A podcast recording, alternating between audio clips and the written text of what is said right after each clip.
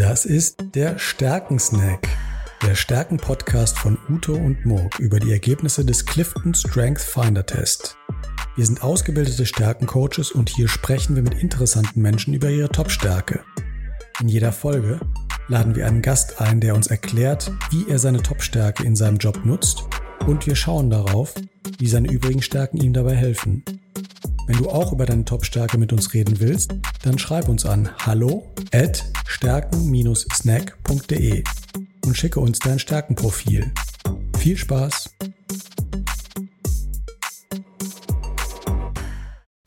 So, herzlich willkommen zu unserem Stärken-Snack Nummer 4. Und heute haben wir einen äh, spannenden Gast. Wir haben nämlich Carsten Habermann von der DMK, der ist CEO der Business Unit Brand des, der deutschen Milchkontor GmbH und er hat auch als Nummer eins Stärke, seine Top-Stärke ist die Bindungsfähigkeit. Das ist natürlich äh, total spannend für unsere Zuhörer, jetzt zu hören, wie jemand, der Bindungsfähigkeit auf Platz eins hat, ähm, in, an, an so eine Stelle gekommen ist. Und äh, genau, Uto, vielleicht, vielleicht stellst du uns einen Gast ganz kurz vor. Ja, sehr gerne. Ich freue mich sehr über deine Teilnahme, Carsten. Wir kennen uns ja schon ein paar Jahre. Ähm, ich würde gerne ein paar Sätze über dich sagen und dich dann bitten, das noch vielleicht zu ergänzen, falls du das Gefühl hast, da, da fehlt noch was. Seit äh, etwa zwei Jahren, ich hoffe, ich habe das richtig recherchiert, bist du COO, Chief Operating Officer für die Business Unit Brand ähm, beim Deutschen Milchkontor GmbH, was äh, aber eigentlich eine Genossenschaft ist. Und damit bist du für solche wirklich äh, sehr großen ähm, Marken des Food-Bereiches wie Milram und Unicas äh, verantwortlich. Äh, die DMK insgesamt hat einen beachtlichen Umsatz von gut 5 Milliarden und 7500 Mitarbeitern. Und du bist tatsächlich 23 Jahre in dem Unternehmen tätig und es gibt einen wunderbaren Artikel von dir, den ich ich vorher gelesen habe, der heißt, oder über dich besser gesagt, der heißt vom Azubi zum Chef. Ähm, und genau darüber wollen wir gleich, ähm, bezogen auf deine Stärken aus dem Clifton Strength Finder, mit dir sprechen. Also erstmal Hallo Carsten und äh, stimmt das so einigermaßen, was ich über dich erzählt Hallo. habe? Ja, hallo Morg, hallo Uto, vielen Dank, dass ich überhaupt da sein darf, äh, dass ihr mit mir den Podcast macht.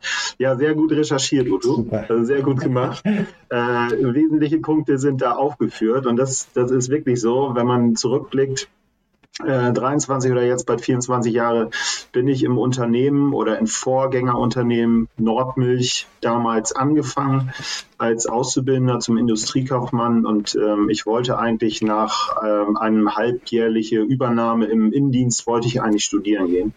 Ähm, so, jetzt ist 24 Jahre fast rum und äh, ich bin immer noch da. Also von daher hat der Plan nicht so gut funktioniert.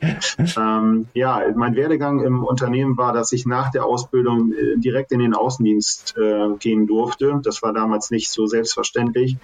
Und als junger Mensch mit ein bisschen Geld auf der Tasche beziehungsweise auf dem Firmenwagen war. Das war auch keine so schlechte Situation. Und ich habe gesagt, okay, dann mache ich während meiner Außendienstzeit ein Fernstudium ähm, bin danach dann ins, ins Key-Account reingewechselt als Assistent, als Junior, als äh, Nationaler, als Group Account Manager und bin dann äh, Sales Director geworden, erst für, für Deutschland und dann für Europa und wurde dann vor, vor knapp zwei Jahren ähm, halt gefragt, ob ich die Stelle des COOs annehmen möchte, also verantwortlich sein für die Business Unit Brand in mhm. Total. Mhm. Und ähm, ja, das war für mich ähm, der, der nicht unbedingt einen sehr strikten Karriereplan hat, äh, schon eine, ja, eine Ehre, äh, eine Freude. Und das war auch eine ganz kurze Überlegungsphase nur. Und dann habe ich da auch zugestimmt und äh, ja, freue mich, macht sehr viel Spaß. Und die Entwicklung im Unternehmen, aber auch mit unserer Branded Business, im Branded Business Bereich, die ist, ähm, ja, die ist schön zu sehen und daran mitzuwirken das weiterzuentwickeln, das, das macht mir extrem große Freude. Cool, cool. Vielen Dank. Eine tolle Karriere. Und was wir gerne mit dir besprechen möchten heute, ist, ähm, was das, äh, was du da erlebt hast an Entwicklung, einerseits eine rasant schnelle Entwicklung, steil nach oben, andererseits aber auch eine lange Kontinuität, was das mit deinen Stärken zu tun hat. Und insbesondere deiner obersten Stärke, die äh, im Clifton Strength Finder in Englisch Relator heißt, auf Deutsch finde ich es fast noch schöner, Bindungsfähigkeit. Bindungsfähigkeit ist nach der strengen Clifton Strength Finder Definition das Vertrauenstalent. Das sind also Menschen, die sind ja. in der Lage, dauerhafte, nachhaltige, stabile Vertrauensbeziehungen aufzubauen und damit ein Netzwerk zu schaffen von Menschen, die einem helfen, die einen unterstützen, die wichtig sind, um im Team, in einer Organisation erfolgreich zusammenzuarbeiten. Und das würden wir gerne mit dir mal ein klein bisschen vertiefen. Und die erste Frage dazu hat, glaube ich, der Morg. Ja, ganz genau. Und die erste mhm. Frage, die kommt vielleicht gar nicht so überraschend. die erste Frage ist nämlich, wir würden das gerne mal aus deiner Sicht äh, erklärt bekommen. Was, wie verstehst du die Bindungsfähigkeit? Vielleicht kannst du das mal äh, äh, uns erklären. Du hast dich, glaube ich, äh, bestimmt schon mal mit deinem, mit deinem starken Profil auseinandergesetzt, ähm, hast, das, hast das gelesen. Beschreib das mal aus deiner Sicht. Wie, wie, wie würdest du diese, diese Stärke beschreiben und wie machst du das mit der Bindungsfähigkeit? Ja, für mich, für mich zählt die Stärke, Verbindungsfähigkeit auch stark in, in, in, ein, in, in Werte, in die Wertediskussion mit rein, weil für mich das Thema Vertrauen extrem einen hohen Wert, intrinsischen Wert für mich darstellt, den ich sowohl im privaten als aber auch im beruflichen Kontext ähm, ähm, ja, brauche für mich selber, um mich wohlzufühlen, aber auch gebe. Und deswegen ähm, ist es auch ein Stück weit Wertschätzung an Kollegen, ähm, um auch Vertrauen aufbauen zu können, ähm, äh, alle wertzuschätzen. Also für mich gibt es nicht, ähm, ich bin COO und bin was Besseres und äh, eine, ich sag mal, eine, eine ähm, ähm, Reinigungskraft ist irgendwie niederes Fußvolk, was nicht gegrüßt werden darf oder wie auch immer oder links liegen gelassen werden darf.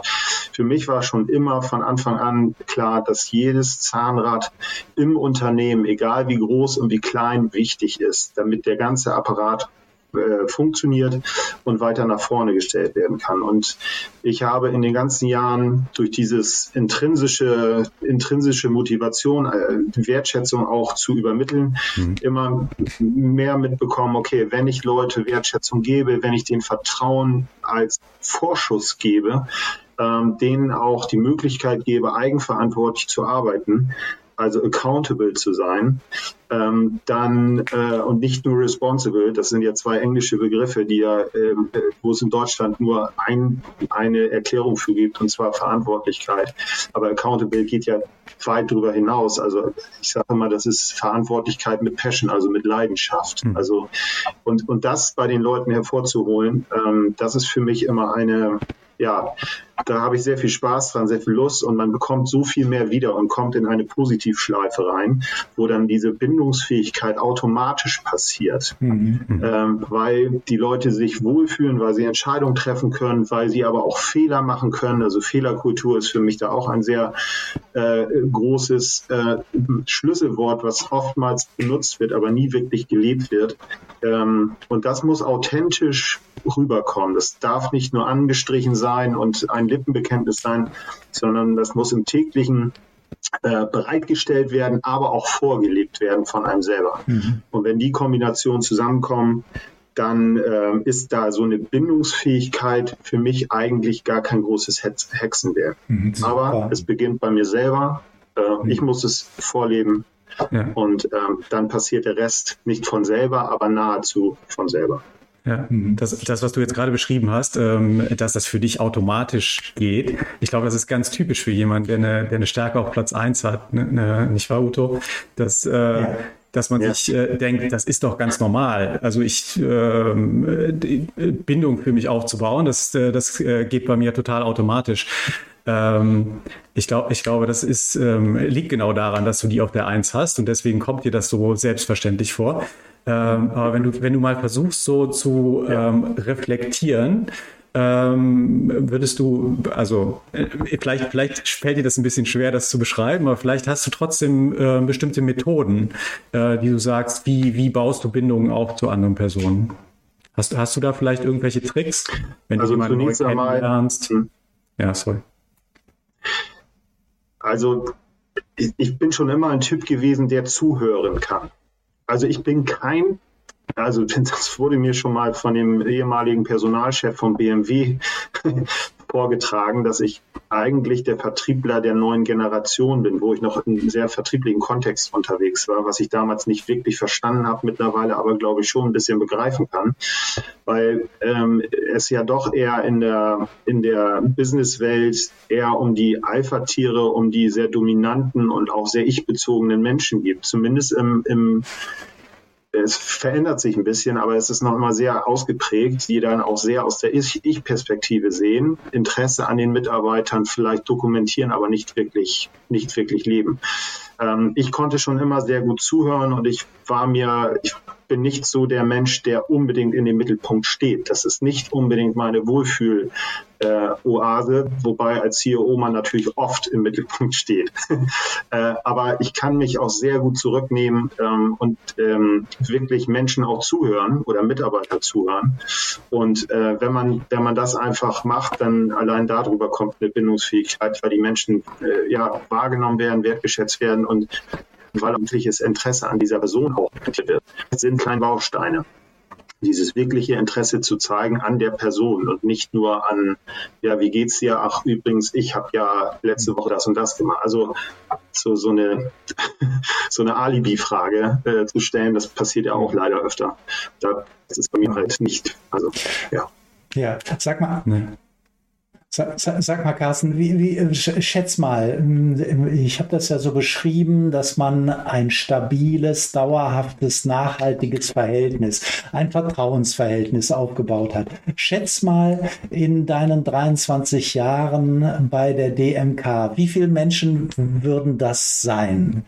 Kannst du da mal so in der Größenordnung? Sind das äh, 50 oder sind das 100? Ähm, meistens hilft die Frage, wie viel kennst du eigentlich mit, mit Namen persönlich? Ja, also bei uns im Unternehmen kenne ich sehr viele mit Namen. Also meine, in meinem Bereich 150 Leute kenne ich alle. Ähm, ich schreibe auch jedem Mitarbeiter entweder, entweder rufe ich an oder ich schreibe jedem Mitarbeiter zum Geburtstag eine wow. kurze Zeile mit herzlichen Glückwunsch, egal ob es Azubi bei uns ist oder es ist ein leitender Angestellter. Ähm, ähm, das sind für mich auch diese kleinen Dinge. Einfach mal eben ein Geburtstagsgruß. Es ist nicht viel, aber es hat so eine Riesenwirkung. Ähm, die sind bei mir im Kalender hinterlegt und das ist morgens einmal eben raufgucken und das sind zwei Minuten Sache, aber das ist äh, so wertvoll. Ähm, und im Unternehmen dann natürlich, ja, ich weiß die Anzahl nicht, aber wenn man, wenn man ja. so Feedbacks auch bekommt oder wenn neue Positionen da sind oder als ich CEO geworden bin, was ich da für Rückmeldungen bekommen habe, wie viele Leute und nicht nur so dahergesagt, so dahergeschrieben, sondern wirklich auch sich Mühe gegeben bei dem, bei dem Feedback, wie viele da positiv darauf geantwortet haben und sich auch gefreut haben, dass es, äh, dass die Wahl auf mich getreu, gefallen ist da merkt man dann schon, dass ich ähm, sicherlich nicht mit 100 Prozent der Leute, das geht ja nicht, aber mit sehr, sehr vielen Leuten mhm. wirklich ein gutes, vertrauensvolles Verhältnis habe. Und ähm, ja, das, ja. das ist auch im Privaten, also das zieht sich durch. Ja. Mhm. Ja, ja. Ja, da kann ich schon sagen, das ist äh, außergewöhnlich, wirklich. Äh, die, die meisten Menschen, die man fragt, wie viele vertraute Menschen kennst du denn, die sagen vielleicht fünf oder vielleicht zehn, mhm. aber die kommen niemals auf so eine Größenordnung. Und das zeigt nochmal, was der Mo gerade eben gesagt hat. Ähm, für dich ist das selbstverständlich, mhm. ähm, aber das ist ein absolutes Talent, ein solches Netzwerk aufzubauen. Ein Element würde ich gerade mal kurz vertiefen. Du hast es ja. eben angesprochen, nämlich, ähm, dass du durchaus gerne delegierst. Also, wenn du Vertrauen hast, ähm, dann kannst du auch leicht ähm, Aufgaben auf andere übertragen, vertraust den Menschen. Das ist jedenfalls die Theorie äh, aus äh, dem Clifton Strength Finder und äh, diesem Talent Relator. Wie geht's dir damit? Kannst du, kannst du gut übertragen? Ja, ich kann sehr gut übertragen. Ähm, aus unterschiedlichsten Gründen. Zunächst einmal ist mir, es gibt ja immer die philosophische Frage, ist Vertrauen eine, eine Bringschuld oder eine Hol, also ist sie, ist sie vorgegeben oder muss ich sie mir verdienen? Bei mir ist es so, für mich hat erstmal jede Person einen Vertrauensvorschuss. Das Problem bei mir ist nur, wenn das Vertrauen einmal gekratzt oder mhm. zerstört ist, dann wird es für mich extrem schwer, wieder Vertrauen zu finden. Also die, zweite oder dritte Chance zu geben. Das heißt nicht, dass man nicht Fehler machen darf, sondern Fehler, mhm. gut begründete Fehler finde ich so wertvoll und sie dann auch zu teilen, damit andere Mitarbeiter die Fehler nicht auch machen. Das ähm, hatte ich mal bei Amazon gesehen, ähm, die äh, mir gesagt haben, pass auf, wenn ein Mitarbeiter keinen Fehler an einem Tag macht, war er nicht produktiv weil er da nicht mutig war, Entscheidungen zu treffen und das Unternehmen voranzubringen. Und nur wenn du das machst, bist du besser als der Wettbewerb. Aber wenn du das machst, dann machst du auch Fehler. Und ähm, ich habe in der Vergangenheit immer Best Practice Beispiele geteilt bei mir im Key Account und so weiter und bin dann irgendwann dahingegangen, ähm, neben dem Best Practice auch die richtig, die richtig großen Fehler auch zu, zu teilen, aktiv zu teilen. Aber wenn der Mitarbeiter äh, äh, äh, diesen Fehler hört und sagt, okay, den Fehler hat er schon gemacht, den, den mache ich jetzt nicht nochmal, hilft es dem Unternehmen fast noch mehr als die Best Practice Beispiele mhm. zu teilen. Und also, also darf ich nochmal nachfragen? Also das heißt, das heißt, du erzählst von deinen Fehlern. Auch, ja. Weil ich natürlich mache ich jeden Tag. Habe ich das richtig ja, verstanden? Ich mache, ja, genauso wie alle anderen mache ich auch Fehler und auch große Fehler. Je nachdem, umso höher man kommt, umso weitreichender sind sie. Mhm. Und ich finde es immer wichtig, ähm, auch Fehler zu teilen und auch Menschlichkeit zu dokumentieren, weil keiner ist eine Maschine aus meiner Sicht und jeder macht Fehler. Und wenn man Fehlerkultur ähm, etablieren will, dann muss man, wie gesagt, bei sich selber anfangen und sagen, hier, Achtung, aus denen, es muss immer gut begründet sein, warum ich diese Entscheidung so und so getroffen habe. Das ist wichtig. Nicht einfach, ja, ich wusste es nicht besser und ich habe einfach mal so aus dem Bauch heraus. Das ist natürlich nicht gut. Und dann gibt es natürlich auch ein Kritikgespräch. Aber äh, wenn ich es gut begründet, abgeleitet, verifiziert und dann entschieden wurde und es, äh, es kristallisiert sich im Nachgang dann ne, als, Fehler auf. dann sollte man äh, dann sollte man dazu stehen und das auch offen hintragen, weil das ist einfach nur, ja, das ist auch wieder Accountability, Verantwortung tragen, ähm, heißt ja auch sie dann nehmen und auch verantworten. Das ist auf der Kehrtseite. Ja. Genau. Äh, äh, ähm, ja. Vielleicht gehen wir mal, ja, genau. weil ich fand das gerade interessant, was du, äh, was, was du gesagt hast. Genau, Verantwortung ist auch eine Stärke, die du hast auf Platz 4 ich würde aber gerne erstmal noch ja. auf deinen, deinen Platz zwei und ja. Äh, deinen Platz drei eingehen. Auf Platz zwei hast du nämlich Höchstleistung und auf Platz drei hast du Leistungsorientierung. Das sind ja beides ähm, Stärken. Also zum einen ähm, motivierst du gerne andere auch zur Höchstleistung, hast aber auch einen sehr hohen Leistungsanspruch. Ähm, Würdest du sagen, das, was du jetzt gerade erklärt hast mit der ähm, Fehlerkultur, die du versuchst zu etablieren, ich, meine Vermutung wäre, dass das etwas ist, was du erlernen musstest, weil du ähm, auch immer einen sehr hohen Anspruch an deine ähm, Mitarbeiter, ja. deine Kollegen hast. Äh, ja. Stimmt das oder, oder ist dir das auch ähm, leicht? Ja, das ist, also also das, das, ähm, es, es ist so, ich, ich mag es nicht zu verlieren. Das war schon immer, ich habe äh, in der Oberliga äh, Volleyball gespielt damals oder ähm, auch, auch im beruflichen Kontext. Ich, ich mag es nicht zu verlieren. Ähm, oder, oder also das, das kann ich mit mir selber so sehr schlecht vereinbaren, zu sagen, oh, hier habe ich äh, nicht performt. Das ist aber, glaube ich, auch genau der, Baust die Bau oder der, der Baustein, der, der mich dahin gebracht hat, wo ich heute bin, weil ich immer diese Extrameter gegangen bin, obwohl ich nur in einem Unternehmen oder Vorgängerunternehmen gearbeitet habe. Ähm, ich war immer neugierig, neue Impulse zu kriegen, mich neu äh, weiterzuentwickeln. Ähm, aber auch, ähm, ich, ich bin auch immer die Extrameter im Unternehmen gegangen und habe darüber, glaube ich, auch ähm, sehr gute Ergebnisse erzielt, die den Weg dann wieder bereitet haben. Und die Höchstleistung als Talent Nummer zwei sagt ja auch, dass man erstmal mit den Besten für die Besten arbeiten möchte und dass man auch ähm, Talente sieht und fördert. Und wenn man dann über so lange Jahre dabei ist und sein eigenes Team ja auch zusammenbaut oder auch ein bisschen dann hier und da verändert und in der Rekrutierung auch darauf ein Stück weit achtet, auf die Stärkenprofile, die wir mit allen Mitarbeitern bei mir in der Business Unit schon durchgespielt haben, dann bekommt man auf einmal ein Team, was genau so eine leistungsbezogene, intrinsische Motivation hat. Und dann wird es immer leichter, seine eigenen, seine eigene äh, Leistungsorientierung dann auch über diese Höchstleistung, die dann auch im Team stattfindet, in so einer Positivschleife umzusetzen. Das geht nicht von heute auf morgen. Das braucht manchmal hm. äh, gewisse Situationen. Manchmal sind es auch gewisse Positionen, die man vielleicht nochmal neu aus, äh, aufsetzen muss um diese, um diese Höchstleistung dann auch generieren zu können. Aber ähm, ja, man sagt ja nicht umsonst, dass man oftmals auch mhm. ähm, Leute um sich schart, die so eine äh, gleiche intrinsische Denkweise und Sichtweise haben. Und das zeigt sich in unseren äh, Steckenprofilen halt auch. Ja, aber, aber die Leute, die du dann, ähm, wo du sagst, die versuchst du zu Höchstleistung anzutreiben, das sind ja bestimmt dann auch Leute, die ähm, vielleicht andere Stärken haben als du und dich dann auch ähm, ja. in gewisser Weise unterstützen bei, ähm, bei deinen Fähigkeiten oder vielleicht Lücken ausfüllen, ja. wo du vielleicht nicht so gut bist. Kann, äh, 100, das auch 100 sehen, ähm, es gibt eine, eine, eine Schnittmenge. Wir, wir achten aber gerade auch bei Nachbesetzung oder Wiederbesetzung drauf, dass wir ein, die Stärkenprofile möglichst gut verteilt bekommen. Ähm, dass wir ähm, dass wir Kontraparts, also Yin und Yang quasi finden, die aber trotzdem eine Schnittmenge haben, die, die, ähm, die zusammenpasst. Und äh, die Schnittmenge kann auch zum Beispiel Werte, äh, Werte, äh, wertebasiert sein. Ähm, auch Werte sind bei uns relativ, was heißt relativ, sehr, sehr hohe Gewichtung.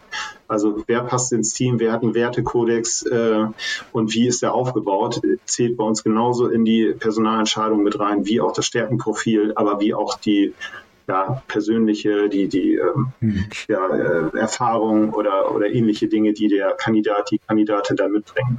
Genau.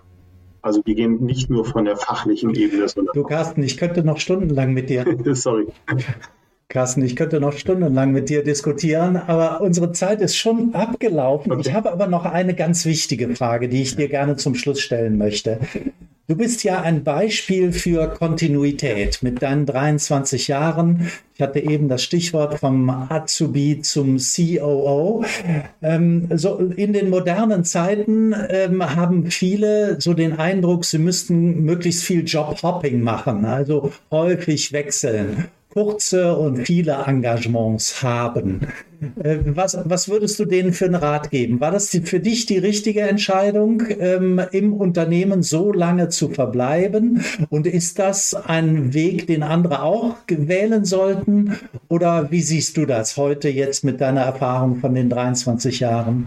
Ja, ich glaube, es gibt dort kein Schwarz-Weiß, sondern jeder muss, jeder muss seinen eigenen Weg wählen. Ähm, ich hatte in meinen 23 Jahren oder knapp 24 Jahren äh, auch schon drei, vier Situationen, wo ich schon unter unterschriftsreife Verträge bei anderen Unternehmen hatte, wo aber dann immer wieder noch eine Tür aufgegangen ist. Und irgendwie, wenn ich ganz tief in mir reinhöre, äh, in mich reinhöre, weiß ich, okay, ist der Weg schon zu Ende oder, oder wo geht der weiter? Ähm, wichtig ist, glaube ich, dass man neugierig bleibt und dass man Input aufsaugt. Ob man jetzt GS1 zertifiziert ist wie ich, ob ich jetzt wie letztes Jahr habe ich eine äh, große ähm, Sonderausbildung bei der Uni Universität St. Gallen in der, in der Schweiz absolviert. Ähm, nicht sich zurückzulehnen, sondern neugierig sein und neue Impulse aufzusaugen, um besser zu werden. Und dieses Besserwerden kann man über andere Unternehmen, über Unternehmenswechsel vollziehen, kann man aber auch im eigenen Unternehmen äh, vollziehen. Wichtig ist nur, dass man diese Einstellung behält, egal wie lange man im Job und egal welche Position man hat, neugierig sein, sich immer wieder selber verbessern, sich selbst hinterfragen und die Extrameter gehen. Und wenn man das macht, dann hm. glaube ich, geht es egal wie weiter voran. Hm, super.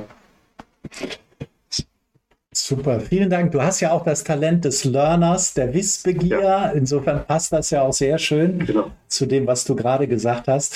Wir möchten uns ganz herzlich bei dir bedanken. War ein ja. tolles Gespräch, ein toller Einblick in eine tolle Karriere und eine tolle Entwicklung und äh, die Nutzung deines äh, Talentes. Ganz herzlichen Dank und weiterhin viel Erfolg äh, auf die nächsten 23, 24 Jahre. Ja, vielen Dank, vielen Dank, dass ich bei euch sein durfte. Hat mir sehr viel Spaß gemacht. Ja, von mir auch vielen, vielen, vielen Dank, dass du bei uns warst. Ja, danke sehr für das tolle Gespräch. Danke. Super. Ciao, ciao. Bis dann. Tschüss. Ciao, Carsten.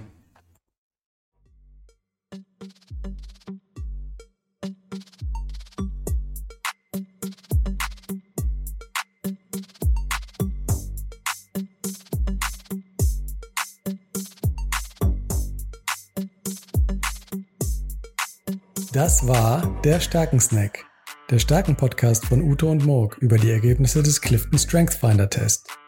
Wenn du auch über deine Top-Stärke mit uns reden willst, dann schreib uns an hallo at stärken-snack.de und schicke uns dein Stärkenprofil. Bis bald.